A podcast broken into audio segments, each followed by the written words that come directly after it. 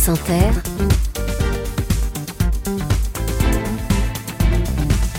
le 7-10. Et ce matin, Léa, vous recevez une écrivaine. Bonjour Nina Bouraoui. Bonjour. Bienvenue sur Inter ce matin. Si vous étiez un pays et si vous étiez d'un gros mot, vous seriez quoi?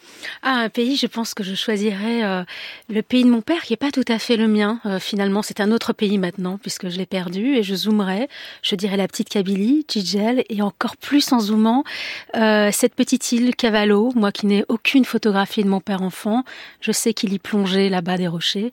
Donc ça voudrait dire que je garderai l'empreinte de l'enfance de mon De- père. du pays de votre père, de l'Algérie. On va en parler dans un instant. Si vous étiez un gros mot, Ah, les gros mots, euh, pff, je peux dire euh, oh shit. ah, c'est- joli. C'est presque un, c'est une douceur, c'est une douceur matinale. Nina Bouraoui, les filles peuvent-elles vivre sans le regard de leur père? Je crois que c'est difficile. Euh, on ne s'attend pas, euh, on ne sait pas ce que la mort d'un père euh, euh, peut engendrer. euh. alors euh, évidemment, on dans notre entourage, il y a, il y a des filles qui ont perdu leur père, parfois assez jeunes, et on dit je comprends, mais en fait, tant que ça n'est pas arrivé, on ne comprend pas.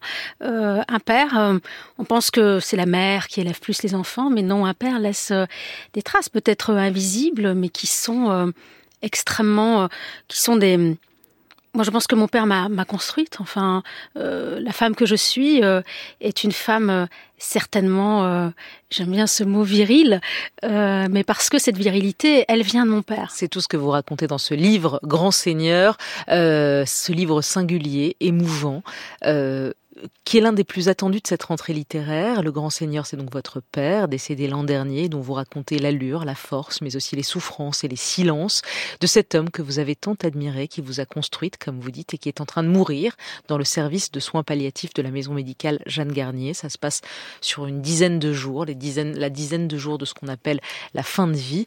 Diriez-vous que c'est sans doute, je disais, l'un des livres les plus attendus de la rentrée littéraire, et vous avez déjà des papiers partout, mais est-ce que vous diriez que c'est un des livres les plus importants pour vous? Oui, je crois qu'il est le plus important parce qu'il s'est imposé à moi de façon étrange euh, lorsqu'on a accompagné euh, mon père avec ma famille pendant cette euh, dizaine de jours dans son agonie. euh, je crois que le plus dur n'est pas la mort, c'est l'attente de cette mort et de voir un homme s'effacer, fondre, changer de nature, devenir presque un étranger, parce que la mort des natures. Je me suis demandé, je me suis dit, est-ce que j'ai le droit d'écrire sur ça? Mm. Mais en fait, euh, ce n'était pas une question de droit ou de devoir. Ça s'est imposé, je ne pouvais pas écrire autre chose, euh, parce que nous étions dans une forme euh, d'hypnose. Jeanne Garnier est un lieu très spécial de soins palliatifs, euh, vous l'avez dit, euh, assez unique en France. C'est dans le 15e arrondissement de Paris. Avenue Émile Zola. Vous dites, et c'est, vous le dites avec une petite ironie, vous dites c'est un lieu très réputé. Tout le monde nous a répété, vous avez de la chance d'être à Jeanne Garnier, mais mon père, il voyait pas sa chance d'être Oui, à Jeanne parce que Garnier. Mon père ne voulait pas mourir. Mon père ne voulait pas mourir. C'était un homme euh, très amoureux de la vie, très joyeux, euh, qui se croyait euh, euh, éternel, et qui voulait en tous les cas atteindre les 100 ans. Et en fait, euh, d'écrire ce livre, c'était rendre réelle cette hypnose. C'est vrai qu'il y avait une sorte d'accoutumance, d'addiction, euh, d'aller dans ce lieu parce que tout le monde est très gentil avec vous. On n'est pas seulement gentil avec les malades, on n'est pas seulement tendre avec les malades, on est aussi tendre avec euh, la famille qui accompagne. Et puis, euh, moi, j'ai rencontré des personnes, des accompagnants, euh, j'ai rencontré euh, des parents de personnes malades, j'ai vu des morts euh, chaque matin. Quand je, je traversais le Sacré-Cœur, il y avait un malade qui n'était plus là, qui n'était plus en vie. Le y avait Sacré-Cœur, c'est l'étage, euh, réservé à ceux qui vont mourir. c'est l'étage est condamné. Mon père y occupait la chambre 119 et il fallait absolument sortir de cette hypnose pour finalement dire adieu à mon père. Et lorsque j'ai fini d'écrire ce livre, j'ai compris que mon père était réellement mort. Hmm. Je lui ai vraiment dit adieu par la littérature. Mais ce livre, qui a des moments euh, qui est très émouvant, très déchirant, très poignant, et en même temps très lumineux, parce que vous racontez cette fin de vie, je crois avoir rarement lu la manière de le raconter de manière aussi lumineuse, je vois pas d'autres mots, c'est-à-dire que vous en parlez aussi comme d'une aventure. Vous dites la fin de vie est une aventure à part entière, elle possède ses rites, ses habitudes, sa géographie et ses personnages. C'est une aventure. Oui, c'est une aventure parce que on ne sait pas ce que c'est, on ne sait pas à quoi s'attendre, on ne sait pas comment ça va se dérouler, et puis soudain, euh, le regard euh, s'habitue à l'horreur, le regard euh, s'habitue à la mort. Tout d'un coup, euh, la mort devient extrêmement naturelle. Euh, je ne dirais pas fascinante, mais de regarder la mort à l'œuvre est une grande aventure extrêmement douloureuse et qui tout d'un coup aussi fait que nous sommes tous les mêmes. Je pense que c'est le seul moment dans la vie où tout d'un coup il y a une universalité puissante et fraternelle. Moi, j'ai vu beaucoup, beaucoup d'amour et de tendresse dans ce lieu. Tous ceux qui ont accompagné un proche en fin de vie retrouveront dans vos mots ce qu'ils ont vécu. Et ce que vous racontez très bien, c'est qu'il y a le dedans et le dehors. Dehors, dehors, dehors de la chambre 119, en dehors de Jeanne Garnier, il y a la vie. Et dedans, il y a le temps qui s'arrête. Il y a ses proches qui s'accrochent au dernier sourire, au dernier regard, au dernier souffle de celui qui va mourir. Vous racontez les soins, la lente déréliction des corps, les organes qui lâchent les uns après les autres. Vous dites la mort, la maladie bâtissent une communauté, celle des inconsolables, qui se reconnaissent, qui s'entraident, qui avancent main dans la main dans une obscurité étrangère à celui que le sort n'a pas frappé. Et c'est très juste ce que vous dites. C'est que quand on ne l'a pas vécu, quand on ne l'a pas expériencé, ou quand on n'a pas fait l'expérience, on ne sait pas en fait. On croit qu'on sait, mais on ne sait pas. On ne sait pas, on est très ignorant. Alors on peut avoir de la compassion, de la gentillesse, de la douceur pour ceux qui ont perdu ou qui sont en train d'assister euh, à l'agonie d'un proche, mais tant qu'on ne l'a pas expérimenté, euh, c'est un endroit euh, invisible. Et je, et je, trouve que la mort apprend quelque chose aussi, c'est que elle nous ordonne aussi d'accepter notre propre mort. Et moi, j'ai fait l'expérience aussi de ça. C'était aussi une aventure extrêmement personnelle, d'entrer tous les matins à Jeanne Garnier, en ressortir le soir totalement sonné, totalement dans quelque chose de d'irréel. C'était aussi faire l'apprentissage de ma propre mort. Et, et Freud dit lui-même, personne ne croit à sa propre mort. Personne ne croit à ça. Dans son inconscient, on est tous persuadés qu'on est immortel on ne peut pas y croire, mmh. c'est impossible.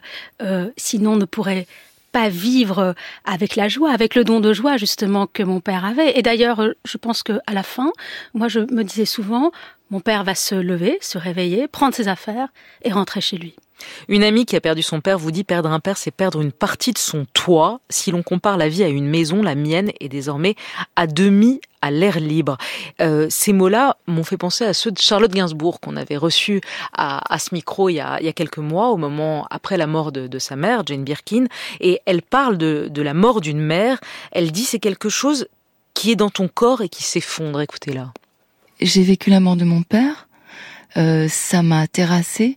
Mais la mort d'une mère, c'est c'est dans notre corps.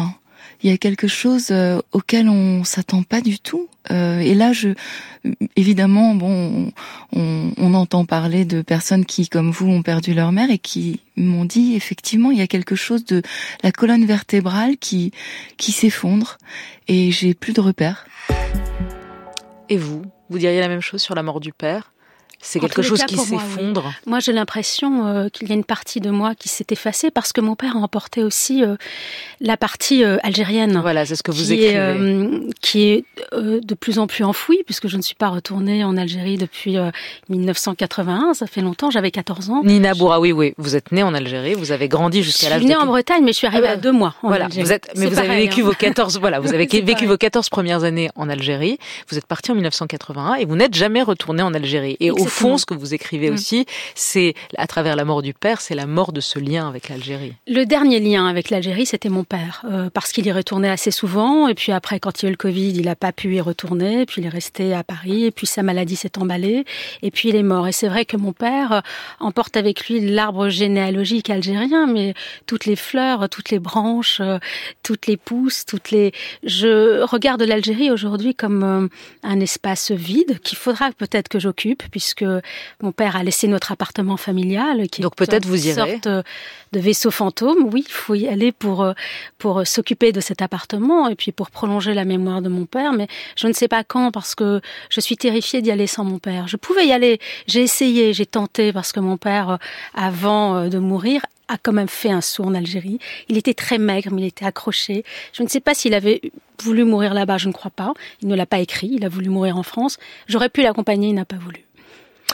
L'agonie de votre père fait rejaillir des souvenirs de votre enfance, de ces moments où vous l'attendiez, votre père diplomate qui revenait de, de, de, ses voyages. Vous parlez de son allure, de son style, des livres qu'il aimait, des clopes qu'il fumait. Je vous cite son blouson andin, sa chemise blanche, ses boots, ronsard et apollinaire dans sa voix, le nuage de parfum derrière les oreilles, sur le torse, les aisselles à l'entrejambe, les feuilles de papier noirci, le cendrier, le briquet, les cigarettes, les stylos autour de lui, assis en tailleur sur un tapis. Vous racontez votre fascination d'enfant pour ce père. Vous le trouviez séduisant, vous le trouviez viril, vous avez utilisé ce mot dès le début de l'interview. Vous dites l'enfant que j'étais a envié la virilité et le charme de mon père. Parce qu'il avait une virilité féminine, c'est ça qui était beau. Et je trouve que c'est la virilité la plus fascinante, la plus séduisante et la plus puissante. Et puis mon père était un homme d'idées. Euh, mon père a donné sa vie à son pays. Euh, il a collaboré euh, à, la libération des otages à la fin des années 70, les otages américains à Téhéran. Il avait des secrets. on ne savait pas toujours tout de ses missions, mais il représentait la Banque centrale d'Algérie. Et puis il est devenu gouverneur de cette banque centrale. Partait beaucoup au FMI et pour moi c'était le héros. C'était aussi un héros qui correspondait au film que j'aimais à l'époque, c'est-à-dire Les Hommes du Président, euh, Robert Redford, mmh. Dustin Hoffman, euh, Le vol du Condor. Il y avait quelque chose de très chic avec euh, son trench, ses cigarettes, ses lunettes fumées. C'était un homme pressé. C'était un peu l'homme pressé, Alain Delon, qui était, ma mère le surnommait le courant d'air, mais avec beaucoup d'amour quand même aussi. Et puis c'était un homme qui nous gâtait. Et c'était un homme qui écrivait.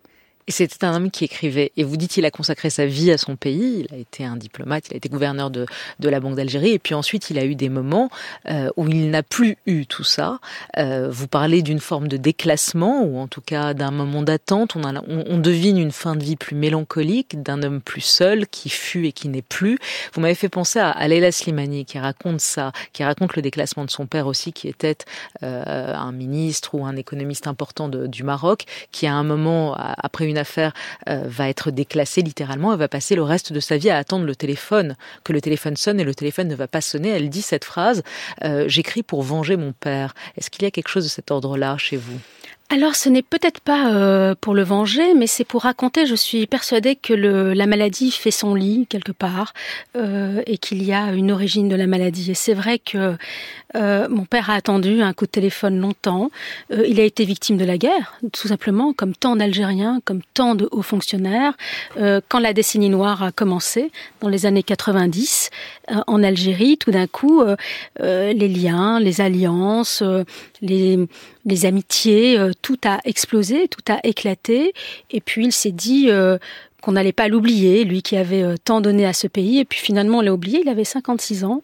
Il a attendu longtemps. Et puis il s'est fait une raison. Et mon père euh, avait une sorte euh, de de grande, je dirais, de richesse intérieure. il était très fier de lui parce qu'il avait été honnête. Ça avait été un honnête homme. Et ça, l'Algérie l'a toujours salué, euh, l'a toujours reconnu, euh, et lui en a toujours félicité. Ce qui n'est pas évident quand on occupe ce genre de poste, je trouve, mais tellement honnête qu'il est devenu un cavalier solitaire et il a trouvé après, euh, dans les fantaisies de la vie, une autre œuvre. Nina Bouraoui, euh, vous remerciez votre père. le passage est très très beau sur son lit de mort. Vous le remerciez d'avoir accepté votre homosexualité. Merci papa d'avoir accepté mon homosexualité sans jamais me juger, me poser de questions si je refusais de t'en parler, de t'expliquer. Vous dites toute son existence sans rien nommer. Mon père m'avait accepté. Oui, il m'avait accepté. C'était pas évident pour un Algérien. Euh, musulman, même si mon père pratiquait un, islam euh, proche euh, du soufisme, c'est-à-dire un islam qui considère euh, l'amour des êtres et l'amour de Dieu comme une sorte de grand, je dirais quelque chose, les deux choses s'embrassent et ne s'affrontent jamais. C'était un, il idolâtrait Omar Khayyam qui a vanté euh, les joies de l'amour et les joies du vin. Euh, et c'est vrai que sans m'en parler, c'était une forme d'acceptation. Il n'y avait pas besoin euh, de, mettre des se mots, répandre sur le sujet, mais je sais que il acceptait. Juste avant les questions de fin, les impromptus, juste avant, quand vous le sentez faiblir, quelques heures avant sa mort, vous lui faites écouter une chanson que j'adore personnellement, qui est une des plus belles chansons écrites sur la transmission, sur ce qu'un un enfant tient de son père ou de sa mère.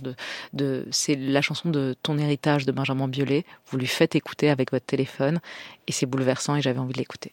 Si tu pries quand la nuit tombe, mon enfant, mon enfant, si tu ne fleuris pas les tombes, mes chéris, les absents, si tu as peur de la bombe et du ciel,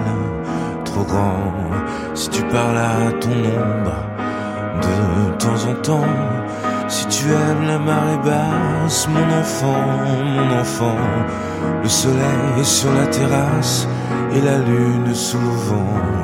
Si l'on perd souvent ta trace dès qu'arrive le printemps, si la vie te dépasse, passe mon enfant. Ça n'est pas ta faute, c'est ton héritage. Et ce sera pire encore quand tu auras mon âge. Ça n'est pas ta faute, c'est ta chair, ton sang. Il va falloir faire avec ou plutôt sans. Voilà, ton héritage de Benjamin Biolay que vous avez fait écouter à votre père quelques heures avant sa mère, euh, avant sa mort, drôle de lapsus, euh, et que vous racontez dans Grand Seigneur, ce livre euh, bouleversant. Pour finir les impromptus, euh, quel est le plus bel âge de la vie, Nina Bouraoui? Celui qu'on occupe. Donc euh, aujourd'hui, Aujourd'hui. aujourd'hui c'est le plus bel âge. La vieillesse n'est pas un naufrage, donc. J'es- J'espère que non. Enfin, il faut. Enfin, moi, je n'y pense pas. Moi, je vis euh, chaque seconde comme euh, j'occupe chaque cellule. Je suis très, euh, voilà, Dans le présent. le, le présent. Quels sont vos vices? Parce que j'ai- parfois, je mens un petit peu. Vous avez menti là dans cette, dans cette Non. Foot ou tennis? Euh, tennis avec une passion pour le foot. Annie Ernaux ou Marguerite Duras? Marguerite Duras, Isabelle Adjani ou Isabelle Huppert? Adjani Forever, Virginie Despentes ou Annie Ernaux? Arnaud, Michel Houellebecq ou Emmanuel Carrère? Emmanuel Carrère. Elisabeth Borne ou Gabriel Attal? Ah, ça, c'est vraiment euh, Gabriel Attal pour la famille. On comprendra. Liberté, égalité, fraternité, vous choisissez quoi? Liberté. Pour finir, avouez une mauvaise pensée. Euh, euh, avouer une mauvaise pensée là, tout de suite. Ouais, et en plus, Euh, on est hyper en retard. Donc c'est- euh, je sais pas, j'ai pas eu une mauvaise pensée là Oh. ce matin, pardon. vous avez écrit un livre qui s'appelle Mauvaise oui, mais mauvaise pensée. Mauvaise oui, pensée, bon, mais j'en ai plus justement. Vous avez Parce plus. que je les, je les ai écrites. Bon, bah, d'ici là, c'est le livre le plus important, Grand Seigneur, un livre poignant sur l'amour entre une fille et son père. Et oui, c'est difficile de vivre sans le regard de son père, en tout cas, je l'imagine. Merci infiniment et belle journée à vous. Merci là.